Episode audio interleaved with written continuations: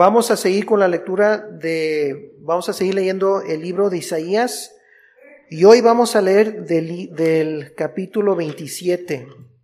Entonces, este, este, este libro o este capítulo trata de la salvación o la liberación de Israel. Y está hablando de una liberación y a lo mejor no es la liberación de la que muchos nos imaginamos, pero también lo bonito de este capítulo es de que está hablando de la reunión final, la congregación final del Israel universal, que está hablando de la iglesia.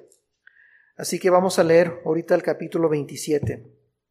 Dice, en aquel día Jehová castigará con su espada dura, grande y fuerte a Leviatán, serpiente veloz, y a Leviatán, serpiente tortuosa, y matará al dragón que está en el mar.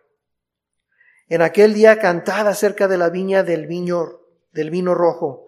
Yo Jehová la guardo, cada momento la regaré, la guardaré de noche y de día, para que nadie la dañe.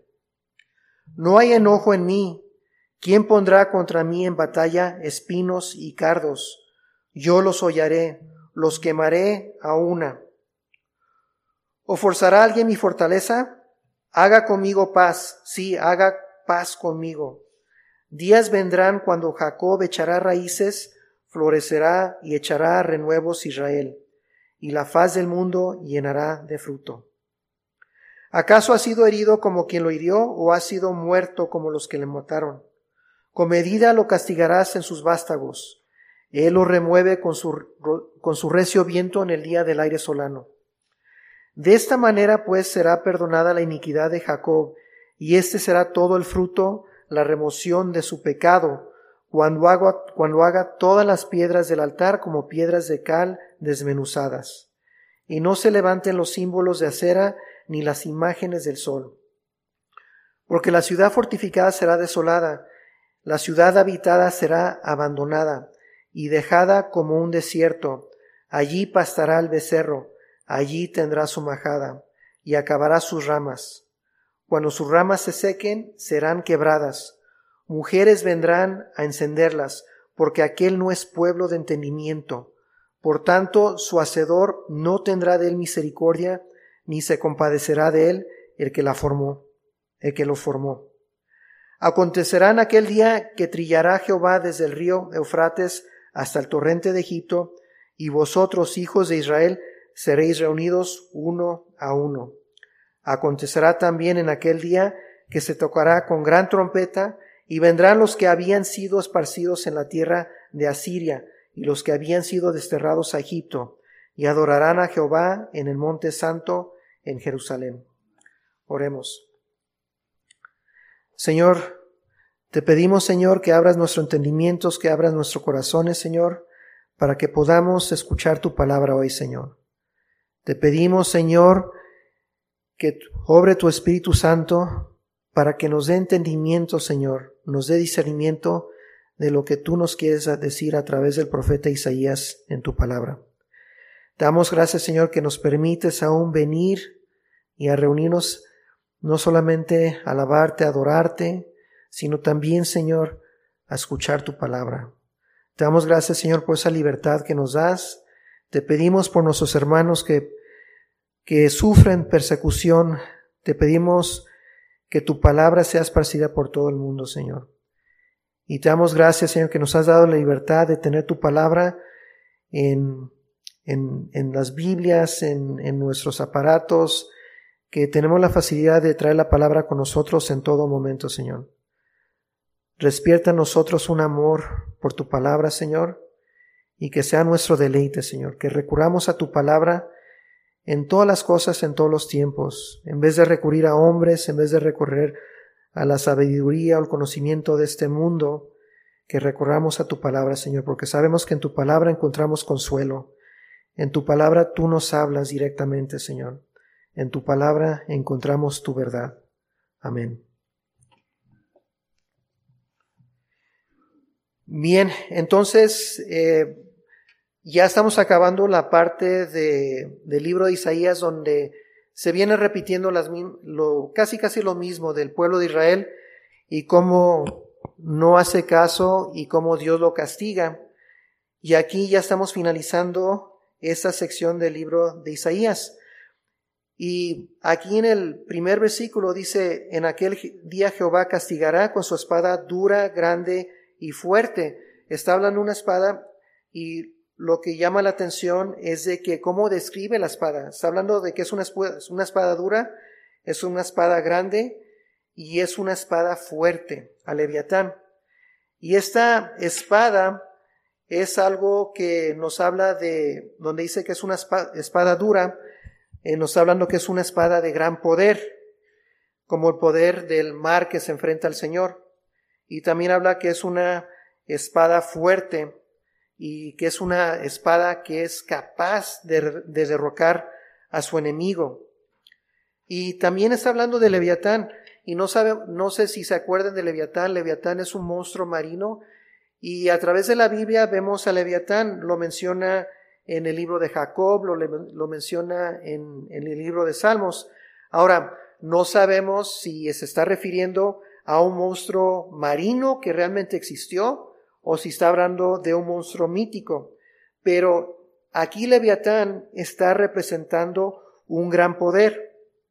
Y también, por ejemplo, en el Salmo 74 vemos que cuando se refiere a Leviatán está hablando de Egipto.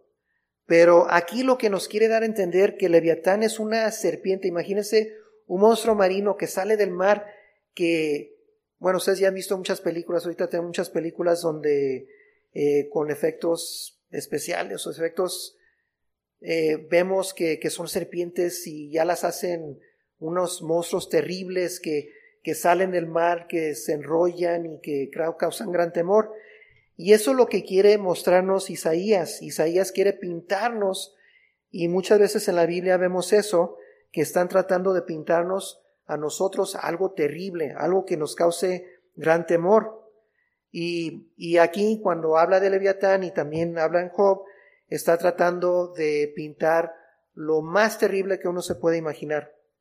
Y cuando habla del despertar de Leviatán, está hablando de que algo terrible que, que despierta para venir y a destruir el orden vigente y desplomar el mundo que conocemos a la destrucción.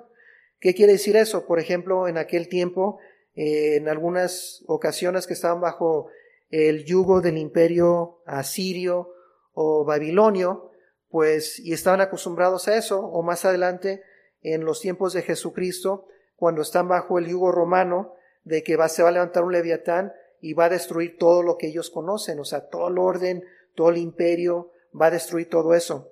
Eso es lo que nos quiere mostrar aquí.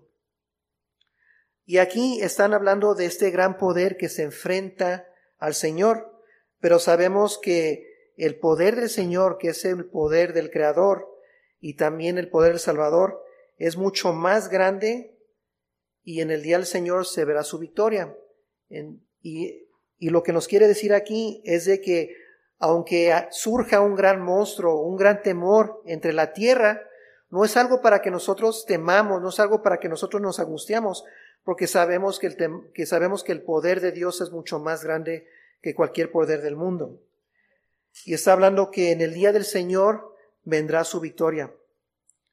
Entonces, aquí lo que vemos es de que está hablando de el juicio del Señor y está incluyendo todo el reino de Satanás y podemos ver que está hablando de la guerra espiritual y ahorita el pastor Rosales nos ha hablado cómo en el retiro va a hablar de algo tan necesario que es el, la guerra espiritual.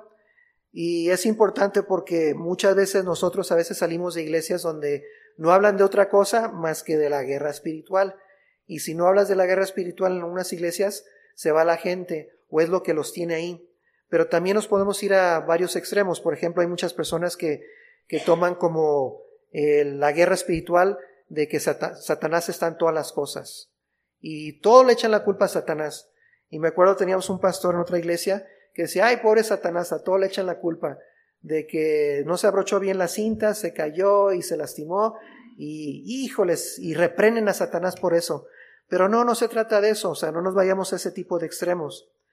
Pero aquí está hablando de que de la venganza que Dios tendrá y que va a ser visible contra, los, contra todos los tiranos y toda la gente impía que derramaron sangre inocente. Y ahora aquí Dios está anunciando su venganza. Ahora aquí en el versículo 2 dice, en aquel día cantad acerca de la viña del vino rojo. Ahora, sabemos lo que está hablando cuando habla de la vid o de la viña del Señor. Y aquí lo que quiere hablar es de que lo que nos quiere decir es de una viña que va a ocupar todo el mundo. Y este es el último cántico. Hemos visto unos cánticos, no sé si se acuerden, en los capítulos del 24 al 27 habla de varios cánticos y ese es el último cántico de esta sección. Y está hablando de que, este, que la viña es un encanto, de que la viña está bajo la protección y la provisión constante del Señor. También está hablando de que la viña goza de la paz con el Señor y que la viña es libre de lo invasivo. Cuando habla de lo invasivo, está hablando de la hierba. Y también que la viña le ofrece paz a todos, hasta las zarzas y los espinos.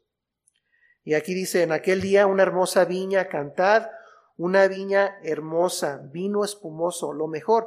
Está hablando de que de esta viña va a venir el mejor vino, con el mejor color, con la mejor espuma. Algo muy hermoso. Y este cántico también se podrá cantar en la iglesia. Y también aquí está profetizando que aunque se pierda este cántico, será restaurado después para que produzca más fruto. Y eso será un buen motivo para cantar. Entonces, si se cantaba este cántico y luego por lo que pasara se perdiera ese cántico, aquí nos está profetizando que en un futuro se vuelve a cantar.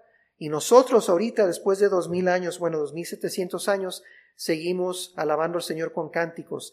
Y estos cánticos los tomamos de los salmos, los tomamos del Antiguo Testamento, donde están alabando al Señor del gran poder y la gran misericordia que tiene hacia su pueblo. Ahora, aquí en el versículo 3 dice, Yo Jehová la guardo, cada momento la regaré, la guardaré de noche y de día, para que nadie la dañe. el Señor nos está hablando de que sostiene su cuidado y su celo en adornar, en podar y en cuidar de su viña. Ahora, también nos está hablando que no la descuidó. Hizo todo lo que hace una buena persona que cuida de, de la viña, todo buen agricultor. Lo que hubieran hecho, Dios hizo eso con la viña, con su viña que es Israel o que es la iglesia. Ahora, aquí en el versículo 4 dice, no hay enojo en mí. ¿Quién pondrá contra mí en batalla espinos y cardos? Yo los hollaré, los quemaré a una. Aquí no está hablando que no, no está enojado. Tanto es el amor del Señor por su viña que anhela probarnos cuánto nos quiere, cuánto quiere, cuánto ama su iglesia nos muestra mucho consuelo porque expresa el, porque él expresa el gran cariño y amor que el Señor siente por su pueblo. Aquí está hablando de Israel, pero también está hablando del futuro Israel que viene siendo la iglesia. Aunque ellos, aunque la iglesia se revele, aunque la iglesia esté llena de maldad, Dios nos está, nos está mostrando su gran amor. Nos muestra que Él no puede odiar a sus elegidos, y nos muestra un cariño paterno. Aunque también cuando se habla de un cariño paterno se habla de que un padre también tiene que castigar. Y esto es para el bien de nosotros. Y es un castigo severo, pero es para el bien de nosotros. Muchas veces este, dicen, cuando por ejemplo alguien se porta mal o alguien resulta este, tener muchos problemas en la vida, y dicen, no, pues esa persona pues realmente lo mimaron, lo consintieron de más y por eso no le mostraron corrección y por eso es así. En cambio, esa persona desde chico lo disciplinaron mucho y mire qué, qué bonito o qué, qué ejemplo de, de, ser humano es. Entonces aquí está hablando de que Dios nos quiere y a veces nos tiene que disciplinar y a veces es por un castigo severo. Ahora aquí en el versículo 5 dice, ¿o forzará alguien mi fortaleza? Haga conmigo paz. Sí, haga paz conmigo. Aquí no sé si se fijaron, está repitiendo las palabras, haga la paz. Él es misericordioso y listo para perdonar. Cuando está repitiendo esas palabras, que haga la paz conmigo y que conmigo haga la paz, nos está declarando que Dios es rápido y dispuesto a perdonarnos y a borrar nuestros pecados. Y Él nos dice que, o sea, esa es una cosa que Él hace, es una cosa, no es una cosa que sí, a lo mejor lo hace, es una cosa muy seria que debemos entender que Él es listo para perdonarnos todos nuestros pecados y para borrar nuestros pecados, que hasta tuvo que mandar a su Hijo Jesucristo. Ahora aquí en el versículo 6 dice, días vendrán cuando Jacob echará raíces, florecerá y echará renuevos Israel, y la faz del mundo llenará de fruto. Ahora, aquí Israel florecerá y brotará. Ahora, esto sucedió cuando vino Jesucristo, reuniendo y multiplicando el número del pueblo de Dios a través del Evangelio. Acuérdense, cuando Dios salía, no cuando lo crucificaron, pero antes cuando salía a predicar, si se acuerdan que venían muchas personas a escucharlo, venían a escuchar la palabra de Dios, venían a escuchar su evangelio. Y luego vemos también en el libro de Hechos de que cuando va Pedro y los apóstoles a predicar, hablan de las conversiones de cientos y de miles de personas. Y aquí está hablando eso, está hablando de un Israel que florecerá y brotará y que seguirá multiplicándose el número del pueblo de Dios a través del Evangelio. Acuérdense que cuando empezó eh, el ministerio de Pablo y de los discípulos, después de la muerte de Jesucristo, el Evangelio y este mensaje se predicaba nada más en un área del mundo. Lo importante de esto, no sé si se acuerdan, que después de las diásporas, de cuando el pueblo de Israel salió dispersado por todo el mundo, que, era el imperio romano y que también por la civilización griega, pues estos judíos que aprendieron griego, algunos aprendieron latín.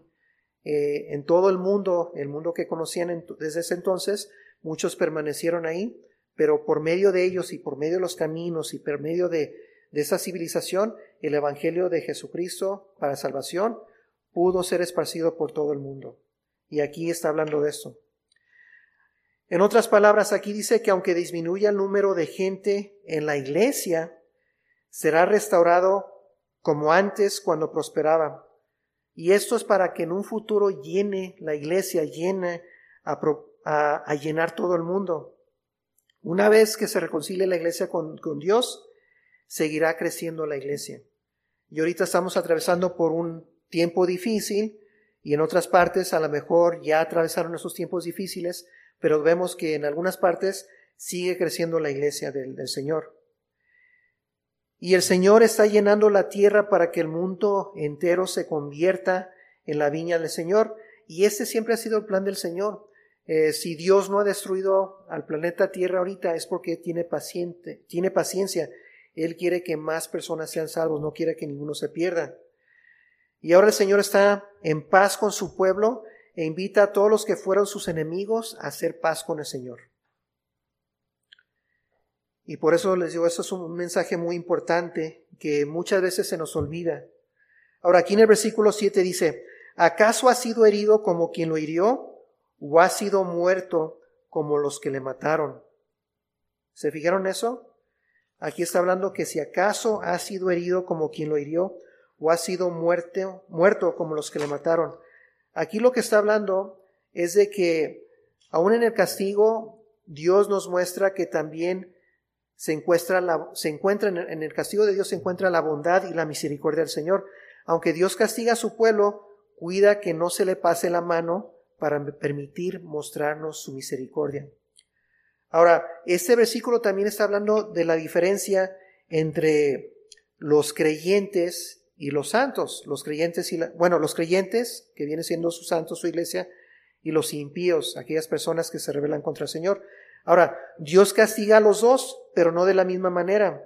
Ahora, cuando Dios castiga al impío, al malvado, al que se revela contra él, no frena su ira, porque su objetivo, el objetivo de Dios es destruirlos, es la destrucción. Son objetos de su ira. Acuérdense lo que viene en Romanos en el capítulo 9, donde dice, vasos de ira preparados para destrucción, de eso habla. Ahora, cuando está castigando a su iglesia es diferente, Con los impíos, ellos no han sentido la bondad y la misericordia del Señor. No quisieron. Pero cuando castiga a los santos, quiere restaurarlos a sus caminos y llamarlos hacia sí mismo. Entonces, cuando se pone a castigar a los santos, ahora sí frena su ira con ellos, porque ese es su objetivo. Su objetivo es la restauración. Su objetivo es restaurarlos a que sigan los caminos y también traerlos, reunirlos a todos a sí mismo. Y eso es para el gozo futuro de ellos. Es para que también nosotros tengamos un gozo eterno.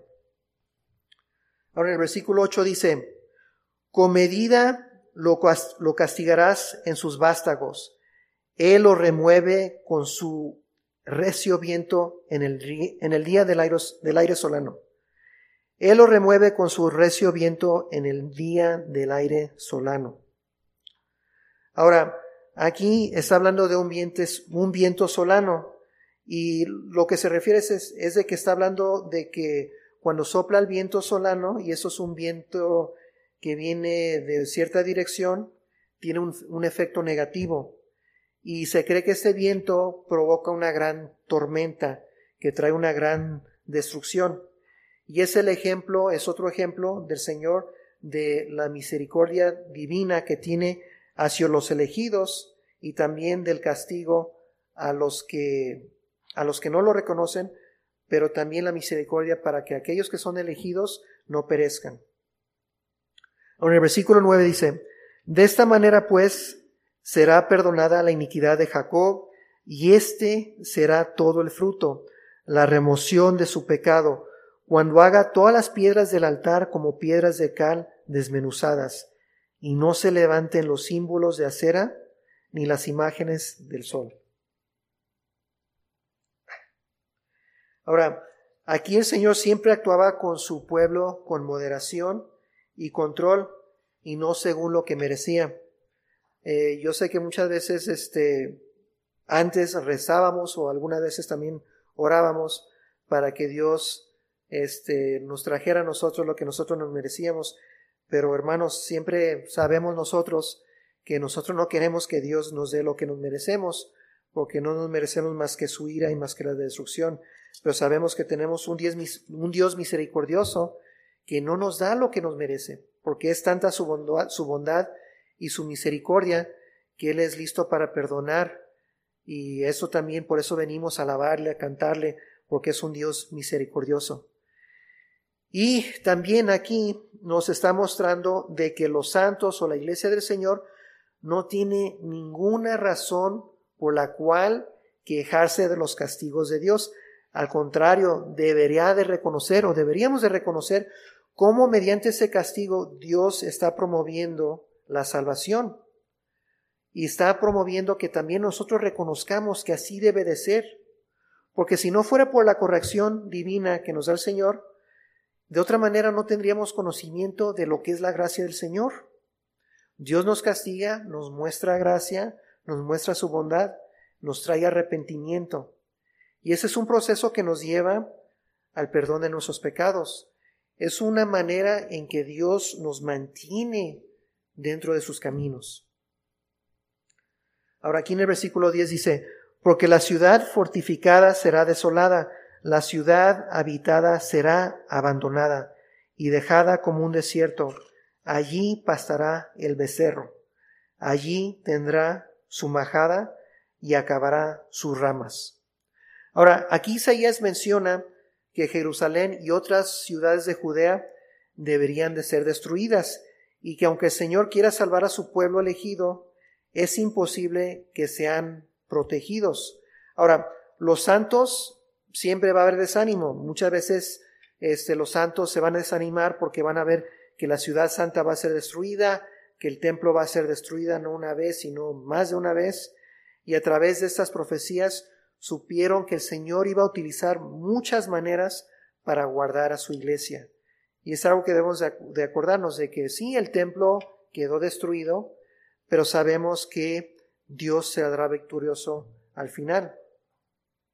Ahora, aquí en el versículo 11 dice, cuando sus ramas se sequen, serán quebradas, mujeres vendrán a encenderlas, porque aquel no es pueblo de entendimiento, por tanto, su hacedor no tendrá de él misericordia, ni se compadecerá de él el que lo formó.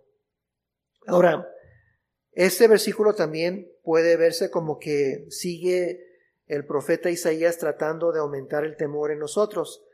Y, pero también al final quita toda esperanza de perdón, aunque quedara un remanente de elegidos de la iglesia del Señor. Este no implicaba que la ira de Dios se iba a detener contra la gran multitud. Isaías nos dice esto para mostrarnos la ingratitud de su pueblo, para mostrar que sí merecían ser castigados. Aunque fueran un remanente, aunque fueran elegidos, también merecían ser castigados. Habiendo sido formados y guardados o protegidos por el Señor, la iglesia misma, Israel mismo, lo menospreciaba y lo deshonraba. Y eso es algo que seguimos viendo ahora.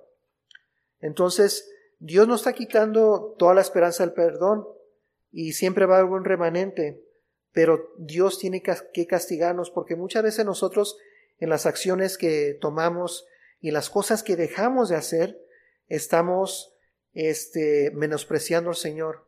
Y aparte de eso estamos deshonrando al Señor. Cuando sabemos que nosotros, cuál es el, el la finalidad, el principal objetivo del hombre es glorificar a Dios. Entonces, si no estamos glorificando a Dios en nuestras acciones, en nuestros matrimonios, en nuestros trabajos, en la iglesia, ¿qué estamos haciendo? Estamos deshonrando y menospreciando al Señor porque no lo estamos glorificando. Ahora, aquí en el versículo 12 dice, acontecerá en aquel día que trillará Jehová desde el río Frates hasta el torrente de Egipto y vosotros, hijos de Israel, seréis reunidos uno a uno.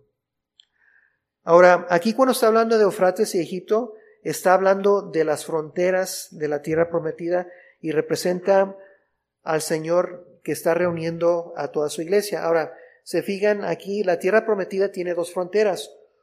Una viene siendo eh, desde el río de Eufrates, que es lo que ahorita sería Irak, en el área norte de Irak, que, viene siendo al norte de lo que es la tierra prometida por los israelitas, y también está hablando de Egipto. Esas dos son las fronteras de la tierra prometida del pueblo de Dios, pero también son pueblos que no son creyentes.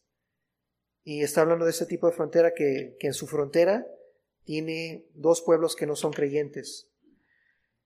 Y eso nos muestra también que fue difícil para el Señor quitar esta esperanza y misericordia del pueblo. Ahora, también pónganse a pensar que los israelitas, el pueblo de Dios, estaba tan agobiado por su cautiverio que parecían como trigo escondido y esparcido aquí y allá. Acuérdense, los judíos cada rato venían, destruían Israel y luego se los llevaban en cautiverio, se los llevaban como esclavos y están cansados y están muy agobiados, están llenos de ansiedad y parecían como que, sí, o sea, como trigo, trigo esparcido aquí y allá, y también entre la paja. Y era necesario que el Señor los trillara para que pudieran ser juntados, para que pudieran ser reunidos en un futuro. Y ahora aquí en el versículo 13 dice, en el último versículo dice, acontecerá también en aquel día que se tocará con gran trompeta y vendrán los que habían sido esparcidos en la tierra de Asiria y los que habían sido desterrados a Egipto y adorarán a Jehová en el monte santo, en Jerusalén.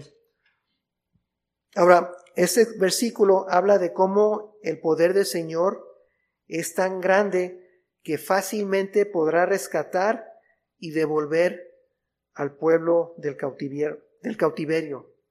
Ahora, los reyes pueden reunir grandes ejércitos y muchas veces eh, cuando habla de la trompeta, para que ellos pudieran entender en aquel entonces, Muchas veces cuando salían los reyes tocaban una trompeta y al tocar la trompeta reunían sus grandes ejércitos y muchas veces este, pues escuchaban el, sonido de la trompeta y sabían que, hijo, ahí viene un gran ejército, viene una gran guerra, viene desolación, viene muerte y causaba gran temor. Pero también habla de la trompeta que va a tocar el Señor y esta trompeta va a ser para llamar y rescatar y devolver al pueblo de su, de su cautiverio. Y con el sonido de la trompeta de Dios, Isaías nos muestra que será muy fácil para el Señor reunir a su pueblo. Por eso es importante tomar en cuenta esto y como hemos visto, En los, los últimos capítulos de Isaías vemos cómo nos habla a nosotros, no solamente al pueblo de Israel, que fue 700 años de Jesucristo, si también la palabra y el mensaje que tiene ahí está hablando de un mensaje para el futuro, un mensaje para la iglesia. Y todo lo que está pasando ahorita en el mundo, si vemos a lo largo de los últimos dos mil años o hasta más de dos mil años, son ciclos, son ciclos y, y si no nos metemos a la palabra, si nos leemos o, o ponemos atención de la historia, eh, nos vamos a distraer, vamos a caer en apostasía y no y nos vamos a esparcer como el trigo, como el trigo entre la paja. Por eso es importante meternos en la palabra, escuchar este gran mensaje que nos trae consuelo, que nos trae paz, que nos trae advertencia, para que si andamos desbalagados, que volvamos a los caminos del Señor. Eso es muy importante y ese es el mensaje que vemos aquí en Israel. Y también una de las cosas que muchas veces descuidamos es de que descuidamos de eh, lo que viene siendo Satanás y cómo Satanás está obrando en este mundo que viene siendo su reino. Ahora, muchas veces nosotros nos distraemos y queremos culpar que, a los gobiernos, que a los políticos, que a los partidos, que a muchas cosas al hombre que está causando mucho mal, pero sabemos que, que eso es obra y es artimaña de Satanás y hace esto para dividirnos. Y muchas veces vemos problemas dentro de la iglesia, fuera de la iglesia, dentro de nuestros hogares, en la ciudad, y muchas veces somos prontos para culpar a unos a otros, pero también son pruebas que nos trae el Señor. Y Señor, acuérdense, Señor, en su gran misericordia, Él frena a Satanás. Si quieren pensar en Satanás, Satanás es como un perro y está encadenado y Dios lo tiene encadenado y Dios puede soltar la cadena un poco para para este para castigarnos o lo puede refrenar completamente. Y también Dios nos está hablando, nos está llamando la atención para que pongamos atención no solamente en su palabra, sino en su Hijo Jesucristo. Ahora, en el Nuevo Testamento vemos que se refiere a Dios, se refiere a Jesucristo como la palabra, y también en el griego está hablando de logos. Y la palabra en el griego, cuando se refiere de logos, logos quiere decir razón, quiere decir razonamiento. Entonces, eso es lo que es Jesucristo. Jesucristo es razón, Jesús es razonamiento. Dios nos ha dado un cerebro, nos ha dado una mente para poder entender su palabra. Pero no solamente es entender su palabra, sino también es actuar. Nos dio su palabra, nos dio entendimiento nos da su Espíritu Santo para entender lo que Él quiere hablarnos a nosotros, pero no nos detengamos ahí. O sea, imagínense que nosotros tengamos todo este conocimiento de teología, tengamos todo este conocimiento de su palabra, tengamos todo ese conocimiento del griego, del hebreo, y no lo guardemos. ¿De qué le sirve esto al Señor? ¿De qué nos sirve a nosotros? Todo este conocimiento, todo esto que nos da el Señor, porque sabemos que todo el conocimiento, todo el entendimiento, todo viene del Señor. Y el Señor nos los da, pero ¿para qué nos los da? Para utilizarlo. ¿Para qué? Para glorificar al Señor, para llevar el Evangelio al mundo. ¿Por qué? Porque al llevar el Evangelio del mundo va a traer convicción y al traer convicción muchas personas se van a ser, van a ser salvos. Y acuérdense, hay personas que vemos en el mundo que quizás conozcamos, que pensamos que son de lo peor, pero imagínense cuando Dios salve a esa persona. ¿Quién se va a llevar la gloria? ¿Quién se va a glorificar? Dios. Entonces, esa es una cosa que el enemigo nos ha quitado. En otras creencias, en muchas de las iglesias de las que veníamos, nosotros creíamos que nos íbamos a salvar a nosotros mismos Creíamos que por nuestras buenas obras, que nosotros sí somos malos, pero no somos tan malos como el vecino, no somos tan malos como, como aquellas personas malvadas, y nosotros nos gloriamos, nos enaltecíamos de nosotros y nuestras grandes virtudes, de lo bonito que somos. Y al hacer eso, nos distraemos del poder de Dios y nos distraemos del mensaje que la salvación empieza con Dios y termina con Dios Y la salvación no es por los hombres. Los hombres no salvan. Los pastores no salvan. Los que se dicen apóstoles no salvan. El Papa no salvan. Este, las imágenes y las reinas y todo lo que quieran no salvan. Pero el enemigo es tan, pues tiene tanta sabiduría, o bueno, no tanta sabiduría, porque, pero tiene, es tan, tiene sus artimañas de que puede distraernos a nosotros con este tipo de creencia para creer que nosotros nos podemos salvar a nosotros mismos. Y al, ser, y al hacer eso, nosotros rechazamos cuando Dios salva a un pecador. Y muchas de estas iglesias y muchas de esas personas y el mundo también le da coraje que en el hecho de muerte de una persona pecaminosa, de una persona que ha matado mucha gente, que esa persona puede ser salva. Pero Dios es paciente, Dios puede salvar, porque Dios puede perdonar. Hace poco leí una cosa donde acaba de sacar el Papa Francisco que dice que ahora sí le dio el poder a sus sacerdotes, a sus padrecitos, de que ellos también pueden perdonar el pecado del aborto como si ellos pudieran hacer eso, como que si el papá pudiera ordenar qué pecados se pueden perdonar y qué pecados no se pueden perdonar. Eso es una blasfemia. Eso implica una falta de entendimiento, una ignorancia de la palabra del Señor. Pero así estamos. Y por eso es que el mundo quiere mucho a este Papa. Por eso es de que el mundo lo quiere mucho. Y eso son artimañas del enemigo para distraernos. Entonces, si nosotros, con todos los dones que Dios nos, nos dio para escuchar su palabra, para abrir nuestras mentes, para abrir nuestros corazones, para recibir su palabra, para recibir a Jesucristo, para recibir su salvación, con todo eso que nos dio Dios, si no utilizamos eso, para salir y compartir el Evangelio, compartir la palabra, ¿qué estamos haciendo? ¿Qué es lo que estamos haciendo? Nos estamos descarrilando, estamos jugando, no estamos serios, no somos serios en esta en esta gran misión que nos ha dado el Señor. El Señor nos habla de que saldremos a evangelizar, saldremos a bautizar, saldremos a esparcir la palabra de Dios, el gran evangelio para la salvación de los hombres hasta los confines de la tierra. Y hasta lo que hemos visto ahora no se ha hecho. Eh, se ha visto que sobre todo en los últimos, que serán 500 o 200 años, ha habido un gran movimiento misionero. Y sí, hubo un gran movimiento misionero, pero esas tierras no, muchas de esas tierras están muertas.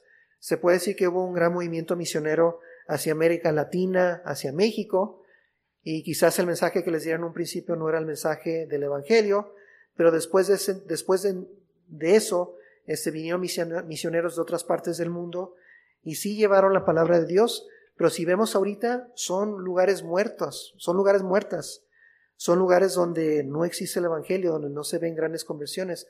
¿Por qué? Porque el enemigo sigue cegando al hombre, sigue cegando a esos pueblos. ¿Por qué? Porque los distrae con el falso mensaje de otro evangelio, que no es el evangelio que viene en la palabra, y los también los cega por medio de sus ídolos.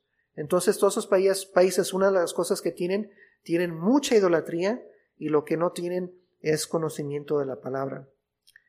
Y como les he dicho, este, la palabra de Dios no llegó a México hasta el siglo XIX. Fíjense, nosotros tuvimos la invención de la imprenta en el siglo XVI eh, y el primer libro que se imprimió fue la Biblia, fue en alemán, pero luego se empezó a imprimir en todos los idiomas y si no se imprimió una Biblia completa, se imprimían los evangelios, las epístolas, los salmos, algunas partes, pero mucha gente tenía porciones del evangelio, tenía porciones de la palabra de Dios. ¿Por qué? Porque era difícil tener todos los libros de, la Biblia. Y con estas porciones de, de la palabra, con eso tenían para empezar a evangelizar, con eso tenían para empezar a encontrar la verdad de la palabra de Dios. Pero eso no llegó a México hasta 1835 en México. ¿Y por qué? Porque el enemigo no lo permitía. Entonces, sabiendo eso, hermanos, y sabiendo que México sigue estando en las garras del enemigo, que hace falta, que es un campo muy, abierto y también se podrá decir de los Estados Unidos, eh, tendremos que levantar en oración la iglesia en esos países, porque sí hay iglesia. Hace poco salió en un mensaje que vi de un hermano que está en Tuxtla Gutiérrez, está en Chiapas, y él este, hizo un viaje de cinco horas alcanzar un pueblito que está en la frontera de Chiapas con Guatemala, a llevarle el Evangelio. ¿Y saben qué es lo hermoso? Que esta iglesia los invitó, y la iglesia que los invitó es una iglesia, es una iglesia pentecostal, y el hermano es una iglesia reformada. Y qué hermoso, ¿no? Qué hermoso que una iglesia pentecostal y una iglesia reformada, que son parte de la iglesia, puedan tener esa comunión, puedan compartir a Jesucristo, puedan compartir un mensaje de salvación. Qué hermoso eso. Eso se ve en todo México. Y por si no lo han por si no lo saben, en el sur de México está creciendo el Islam. ¿Y por qué está creciendo el Islam? Porque no hay iglesias, porque no está la palabra de Dios. Ahora, la Iglesia Católica ha estado ahí por siglos y ¿de qué le sirve? Sí, la gente está dejando la Iglesia Católica para convertirse al Islam. Entonces, como les digo, el campo es grande. Levanten en oración todos esos pequeños ministerios.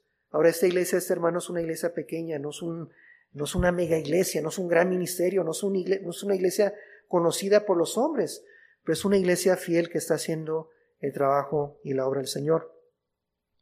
Y también conocí a un hermano de una iglesia cubana y no sé cómo le hace este hermano, pero este hermano cubano, donde, que vive en Cuba y tiene una iglesia en Cuba, está llevando unos mensajes hermosos al pueblo cubano y todo lo hace escondidas porque allá el internet está ilimitado, está muy limitado, pero ellos, conforme a varias cosas que hacen, pueden robarse una señal, pueden robarse una señal o pueden adquirir en Internet eh, por medio de un VPN y pueden este, engañar al pueblo, o pueden, pues sí, engañar al pueblo cubano, al gobierno cubano, para poder esparcir el, el, Evangelio. Entonces, este, no se desanimen, también en Venezuela, Venezuela que está muy mal y que las cosas están mal, también hay, hay una iglesia del Señor y sí están sufriendo mucho. Y muchos de esos hermanos que salieron de Venezuela ahora están en Colombia, ahora están en México, ahora están en Brasil, están en Perú, están por toda Latinoamérica y muchos de ellos necesitan escuchar el Evangelio. Están muy necesitados, están muy angustiados y necesitan ese mensaje. Aunque, aunque este, aunque su, su condición es, es, una condición muy extrema, aunque lo que están viviendo es algo muy difícil, hay hermanos, por muy pequeñas que sean sus iglesias, en todos los países latinoamericanos que están llevando la palabra a estas personas, están llevando el, mensaje de salvación, de esperanza. Esos hermanos sí están haciendo lo que viene en el libro de Isaías. Están reuniendo el remanente, están juntando la iglesia del Señor. No sabemos cuándo regresará nuestro Señor Jesucristo. Puede ser muy pronto, pero esos hermanos eh, no han dejado de ser la obra del Señor en reunir ese remanente de su iglesia, de su iglesia que ha existido por siglos, que ha existido por milenios, y están llevando esta obra. Y nosotros debería de anhelar, debería de darnos gusto, y quizás nosotros también podamos salir y hacer eso en nuestros trabajos, con nuestros vecinos y con nuestras familias. Así que con eso vamos a meditar en eso, y a la hora de orar vamos a levantar a la iglesia, la iglesia, nuestra iglesia, pero también la iglesia del Señor, que es la iglesia universal, o como le llaman también, se le puede llamar la iglesia católica. La iglesia católica es una palabra griega que dice que, quiere decir la iglesia universal. No hay la iglesia católica romana. Ellos sí se distingan de la iglesia verdadera a llamarse la iglesia católica apostólica y romana. Nosotros es la iglesia de Jesucristo, la iglesia universal, la iglesia católica, que es la verdadera, la verdadera iglesia, la iglesia universal. Oremos. Señor, te pedimos, Señor, que nos des entendimiento, Señor, que nos des discernimiento, Señor. Muchas veces nos distraemos con mensajes falsos que escuchamos. A veces escuchamos mensajes que nosotros queremos escuchar por nuestras carnes pecaminosas y dejamos de escuchar tu mensaje de salvación, tu palabra verdadera, Señor. Te pedimos, Señor, por tu iglesia, Señor, nos has dado un mensaje hermoso en tu libro de Isaías en este capítulo, Señor. Nos has dado esperanza, nos has dado consuelo, nos has enseñado su gran, tu gran bondad y tu gran misericordia hacia tu iglesia, Señor. Que no se nos olvide, Señor, que también tú nos disciplinas para nuestro bien, Señor. Porque muchas veces, aunque nosotros no lo entendamos y no lo queramos reconocer, te, te deshonramos y te menospreciamos, Señor, al no estarte glorificando, Señor. Damos gracias, Señor, por que nos has dado una semana más, que tú nos has dado, nos has llenado de dones, nos has llenado de salud, nos has dado palabra, nos has dado descanso, Señor, nos has dado todos los medios que necesitamos, Señor, para seguir en tu ministerio, en este ministerio de llevar tu evangelio a los confines de la tierra, de llevar tu mensaje de salvación para que ninguno perezca, Señor. Damos gracias, Señor, y que toda la honra y la gloria y todo el poder sea para ti, Señor. Y te pedimos todo esto y lo declaramos en nombre de tu Hijo Jesucristo. Amén.